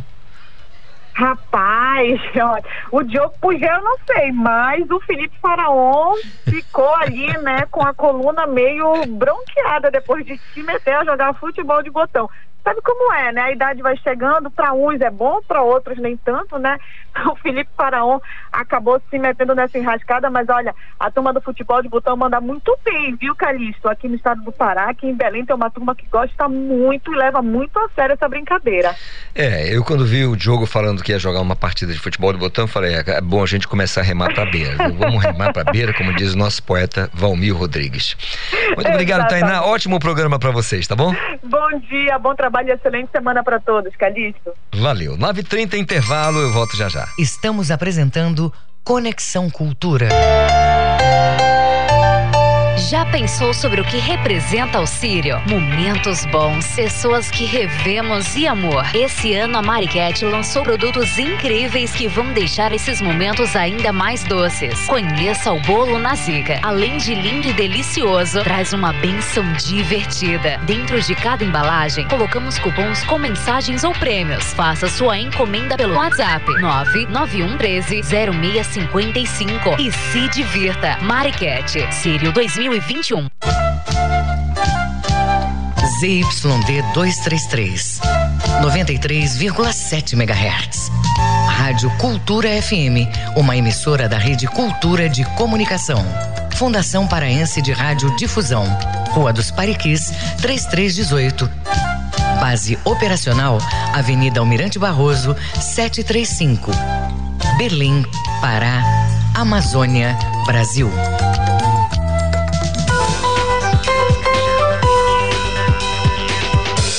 Voltamos a apresentar Conexão Cultura. Através da nossa Cultura FM 93,7 e você pode participar, não esqueça, fique à vontade, tá? 9 horas mais 31 minutos. Vou acionar o meu colega Yuri Siqueira, direto da redação, porque o governo do estado participa da maior feira de mineração da América Latina, onde vai acontecer essa feira. Eu quero todos os detalhes. Yuri Siqueira. Bom dia, Calixto. Estou de volta e exatamente isso, Calixto. A Expo e Congresso Brasileiro de Mineração ocorre de terça-feira agora até quinta-feira, de 5 a 7 de outubro, a partir das 9 da manhã até as 6 da tarde, de forma totalmente online. É o segundo ano consecutivo que a feira vai utilizar ferramentas virtuais para facilitar a exposição de produtos e projetos, com o intuito de abrir bons espaços de negócios no setor. O evento reúne os maiores nomes do segmento mineral para a realização de palestras técnicas, minicursos, lives do setor mineral, rodadas de negócio e feira virtual com expositores do setor. A Secretaria de Desenvolvimento Econômico, Mineração e Energia, a SEDEM, vai representar o governo do Pará e já está confirmada entre as expositoras da feira virtual. A programação do Congresso Brasileiro de Mineração também conta com um debate de especialistas internacionais em mineração e setores afins sobre o contexto político e socioeconômico global e os desafios do setor mineral. Calixto. Eu sou Yuri Siqueira, direto da redação do Rádio Jornalismo, e volto com você. Obrigado, Yuri, pelas informações e a sua participação aqui no nosso Conexão Cultura desta segunda-feira ensolarada e sol quente, viu? Para Dedel. Olha, gente, o time do Remo, modalidade basquete masculino, categoria sub-19, conquistou o vice-campeonato do CBI, que é o Campeonato Brasileiro Interclubes, né? E, realizado lá no Distrito Federal, lá em Brasília. Essa conquista é inédita, né, para o clube fez com que o Remo passe agora a figurar na elite do basquetebol brasileiro. Então, sobre o assunto, eu vou conversar com o Giovanni Martins, que é o técnico do time. Bom dia, Giovanni, tudo bem? Bom dia, Calixto. Tudo bem, sim. É uma conquista importante para vocês, não? Ah, com certeza. A gente está só de figurar entre as 12 melhores equipes do Brasil, isso já nos dá um crédito muito grande. Então, é uma conquista grandiosa, é um título para a gente. Foi uma, uma batalha muito difícil de, de enfrentar e nós conseguimos nossos objetivos lá. É, como é que é jogar um basquete sub-19? A gente sabe que, né, só se fala em futebol, futebol às vezes esquece, uh, as pessoas esquecem do, do, do, voleibol, do, fora a seleção brasileira, aqui, dos times do eixo Rio, São Paulo, que estão sempre com grandes patrocínios e aí tem toda uma força. Mas nos outros estados da federação a gente não percebe esse mesmo entusiasmo. E aí eu pergunto a vocês o que, que representa, é, é uma conquista pessoal, do ponto de vista pessoal, como técnico, o que, que você sentiu da energia dos jogadores eh, vencendo essa, essa, essa competição? Acho que uma energia muito positiva, né? É, esse grupo de atletas que dessa geração é uma geração que está comigo desde 12 anos, é uma geração muito unida, é uma energia muito legal, muito positiva, a gente não vê eles brigando em nenhum momento. São amigos assim desde criança mesmo, agora estão juntos até a, a idade adulta. Então, é foi um, uma satisfação muito grande estar com esse grupo, porque eles são fantásticos mesmo. Legal, quando eu falo vencendo a competição, é, é porque eu, eu considero sinceramente que chegar daqui da Amazônia e a Brasília, disputar um campeonato dessa envergadura, ser o vice-campeão, eu considero uma vitória, viu? Porque assim, eu sei que não é fácil, um esporte que não tem, como eu disse agora há pouco, a mesma visibilidade de outros esportes e aí tanto no topo para mim o futebol, então eu imagino que esteja muito importante para vocês, né? Queria que você falasse como é que foi essa atmosfera do jogo, como é que foi essa chegada, como é que foi? É, foi, foi muito importante, né? Acho que a gente já vibrou o título quando a gente venceu a semifinal.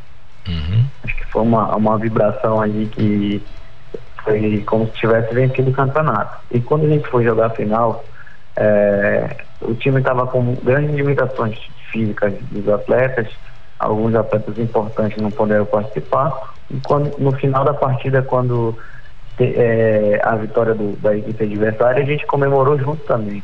É, então to, todos olharam e, e, ficaram surpresos porque, porque aquela equipe estava comemorando. Porque realmente foi um título para a gente. Essa atmosfera aí a gente pôde passar para quem estava assistindo lá.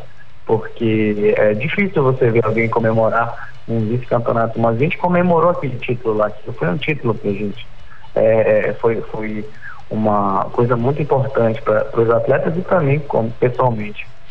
Tá certo, eu imagino o trabalho que dá, né? Posso aqui imaginar tudo isso e por isso parabenizar a você, toda a equipe, toda a rapaziada e desejar boas energias e que vocês sigam uh, trabalhando, é, treinando e vencendo, tá bom?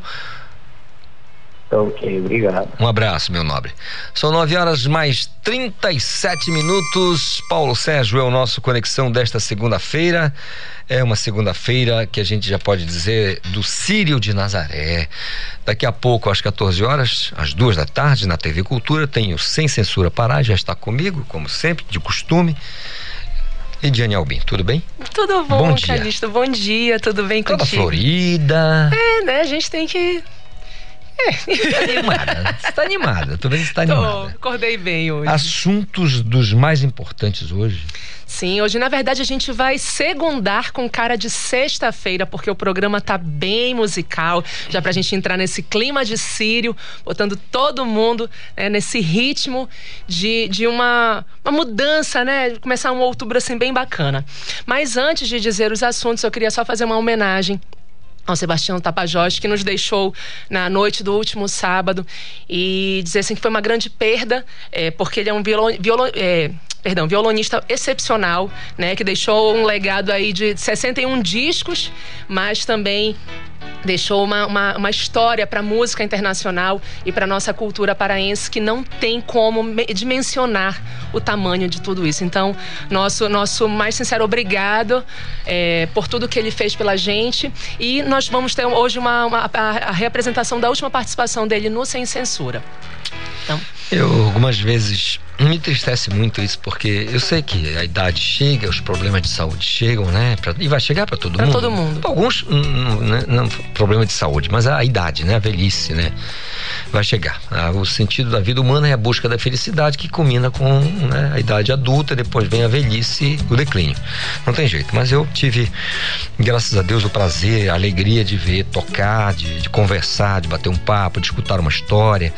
É, enfim, foi incrível. Eu, eu sou muito feliz por, por isso, porque realmente com o violão ali a gente, como disse Baden Powell, é, todos os violonistas com que eu tive é, contato, dizendo, não, o cara tá acima da média, é. não tem que discutir. É, e é o programa hoje aqui é, a gente é dedicado ao Sebastião Tapajós. É, que bacana.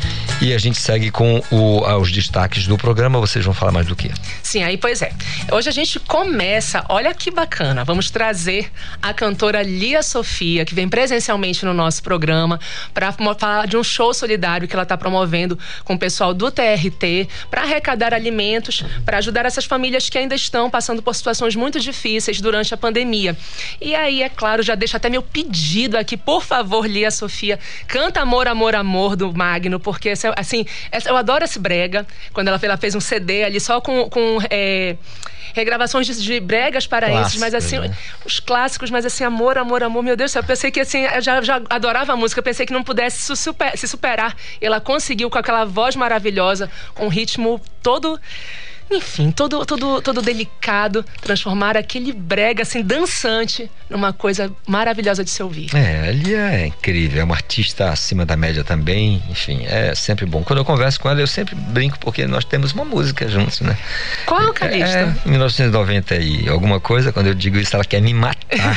90 alguma coisa deve ser bem no 90 mesmo, né? É, o início de 90. Isso é uma vingança, assim? sentindo uma certa vingança aí. Ah, vamos lá. Mas é quando eu digo para ela que nós escrevemos juntos, eu escrevi, ela cantarolou e depois musicou é, uma lista branca, outra lista azul. Ela diz: pelo amor de Deus, eu sou do leão, não me faça isso. Mas eu brinco com ela toda vez porque eu gosto da, da reação dela, porque ela é leão mesmo, ela é raiz e ela rechaça vem na hora. Olha, o Paulo Sérgio colocou aqui a música para mim. Valeu! Muito obrigada. Olha, olha, olha aí. Me mostre esse corpo que eu tanto desejo, amor. Vem,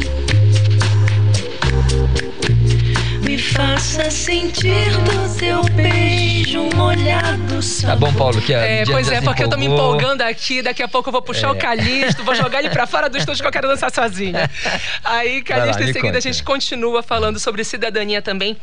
Com Osmar Pancera, que é fundador da Rádio Margarida, que há 30 anos leva cultura para crianças e adolescentes e agora eles estão precisando de ajuda, então a gente vai conversar pra- com eles para saber como é, que eles, eh, como é que a gente pode ajudar a manter esse trabalho tão bacana que é o Margaridinha, que é o veículo que leva essa arte para a comunidade aqui do nosso, da nossa cidade. E para fechar, claro, tem a Fafá de Belém, que vai estar de forma remota com a gente, é, é, falando um pouquinho sobre a varanda. Ah, é, Aqui Paulo, ano. anota aí, ma- ma- mais uma cópia, tá? Mais um plágio, mais um, uma, um furto de pauta, tá? Aqui, é, batemos um papo aqui com a Fafala, com to- tudo mais, tudo bem, a gente deixa, Bem, né? né? A gente é, é verdade, é verdade. E termina com a Fafá. Termina com a Fafá com aquela gargalhada gostosa que É. só ela sabe dar e contando um pouquinho sobre esse projeto que esse ano vai trazer a escritora Djamila Ribeiro. A chefe Kátia Barbosa e a apresentadora esportiva Glenda Klo- Kozlovski. Kozlovski, Que é um é. sobrenome, né? É quase Tão russo. chique quanto a pessoa. É.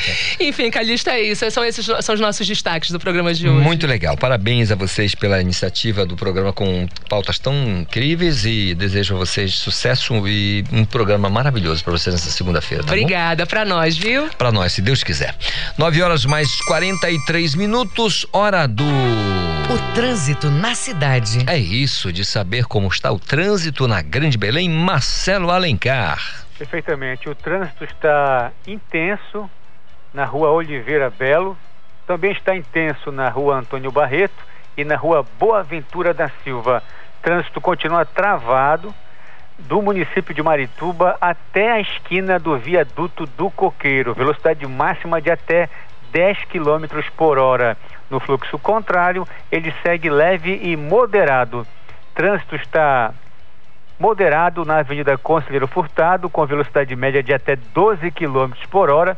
Bora verificar agora a movimentação na Avenida Bernardo Saião, que tem trânsito intenso com velocidade máxima de até 14 km por hora. Portanto, quem está em Coraci, pensa em pegar a Avenida Bernardo Saião, vai encontrar fluxo intenso com velocidade média de até no máximo 14 km por hora.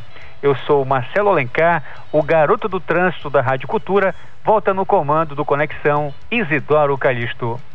Obrigado, Marcelo Alencar, pelas informações do trânsito e você que está aí acompanhando a gente, acompanhando a nossa programação no seu carro, ouvindo aqui o Conexão Cultura. Sabe que às uma e meia da tarde tem Esporte Cultura na TV Cultura 2.1 e às 14 horas, né, às duas da tarde, tem o Sem Censura. Se você estiver em casa, não perca. São dois programas sensacionais e você pode ficar à vontade, pode participar também, viu? Pode fazer perguntas, pode conversar com os entrevistados, com os convidados eh, dos programas.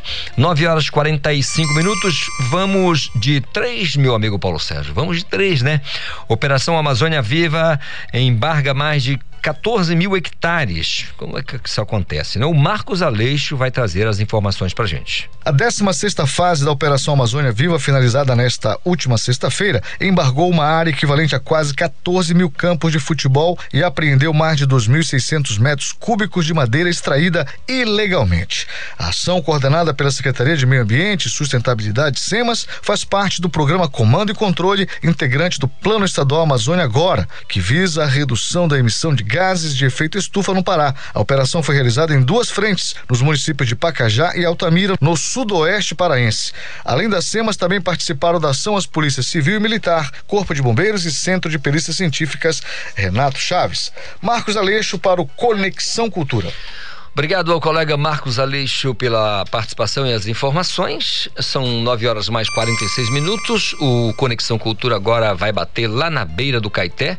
Vou conversar com meu amigo Alex Ribeiro, é, um cabra bom danado. Bom dia, Alex. Buenos dias. Olha, olha aí. Olha aí, tirando onda, rapaz. Gostou, papai? Né? É. Do- idioma. después arregamos las cuentas nosotros dos, sí, señor. Bom Olha aí. dia a todos também ouvintes da Rádio Cultura. É, É. Bragança, como sempre, meu amigo querido? E também muito ventilado neste mês espetacular de outubro, é, com a vacinação a todo vapor, muitas pessoas recebendo a terceira dose, tá? É, taxa de ocupação aqui em Bragança, graças a Deus e às ações que estão sendo feitas aí, está em apenas 10% a taxa de ocupação, apenas duas pessoas hospitalizadas é, com Covid e apenas um novo caso confirmado nas últimas 24 horas. Há pouco, inclusive, foi divulgado o boletim epidemiológico do último dia 13, que ele divulgou no dia 4, sempre. né? E, e a gente segue dessa forma, né, com pessoas sendo vacinadas. Aqui em Bragança, eu não sei se em outros municípios, mas aqui em Bragança está ainda em falta a AstraZeneca. E muitas pessoas ainda não tomaram a segunda dose da AstraZeneca, mas a recomendação é, é, da Secretaria Municipal de Saúde é para que as pessoas aguardem, porque não pode tomar uma segunda dose de outra vacina, caso as pessoas que não sido vacinadas pela com a Astra. Fora isso, tudo transcorrendo na mais perfeita ordem, meu amigo querido. É isso. A gente sabe que com relação à AstraZeneca ou qualquer outra vacina, a gente depende, infelizmente, do Ministério da Saúde, né? Quando chega aqui. Quando bate aqui em Belém, Alex, quando o avião chega ali em Valdecães, já, começa uma logística na hora. Imediatamente começa o trabalho de distribuição para os municípios, inclusive aí para Bragança, na beira do Caeté. Agora, Alex, eu quero perguntar um negócio para você, porque daqui a pouco eu tenho uma informação disso. É, eu sei que você não gosta, mas quanto é que tá custando o litro do açaí aí na cidade de Bragança? Rapaz, olha, tem de 8 e tem de 10. Agora ele encomendei uns dois de 10. Mas é grosso, aquele açaí uma papa. Tá entendendo? É. Coisa de primeira qualidade aqui, do bem aqui atrás de casa. Legal, muito bom. Alex, olha, eu quero desejar a você então um, uma manhã, um restante de manhã bem legal, um almoço com esse açaí aí, vá com calma, porque essa rede pode não suportar tanto peso. Tô meio preocupado hoje, meu amigo Calixto, porque eu vou comer eu sair com farinha da baguda e uma gó, filé de frito. Filé de se né? Aí você né, tá tirando onda mais uma vez. Começou com o espanhol e tirando onda, falando que vai comer açaí com farinha baguda de Bragança e filé de gol. Brincadeira, só Tô te esperando você. Tá certo. Certamente vamos aparecer todo mundo no mesmo, ao mesmo tempo. Eu, Daiane, Paulo Sérgio, o Reginaldo, quero saber onde é que você vai colocar tanta gente. Mas, mas, como, mas, mas, como esse é um problema seu, a gente não. Problema é, É. seu. Não, não, a gente não está preocupado, não. Alex, Pois meu é. irmão, um grande abraço para você, obrigado pela participação e a conversa aqui com a gente no Conexão, tá bom? Grande abraço, querido. Deus abençoe. Deus abençoe a você e a todos os nossos amigos da cidade de Bragança, a pérola do Caeté.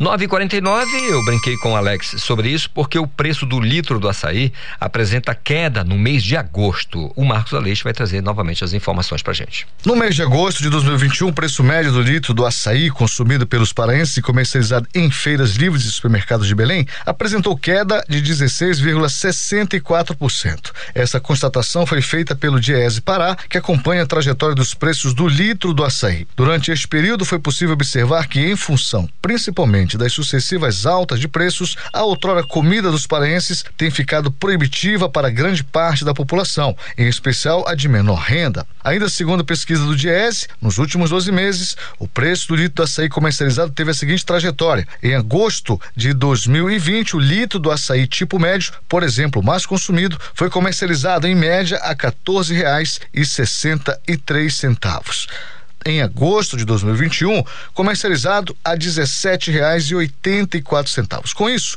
o litro de açaí tipo médio apresentou queda no mês passado, agosto de 21, de 16,64% em relação ao mês de julho de 2021 e nos oito primeiros meses deste ano, janeiro a agosto de 21, a queda no preço do produto girou em torno de 1%.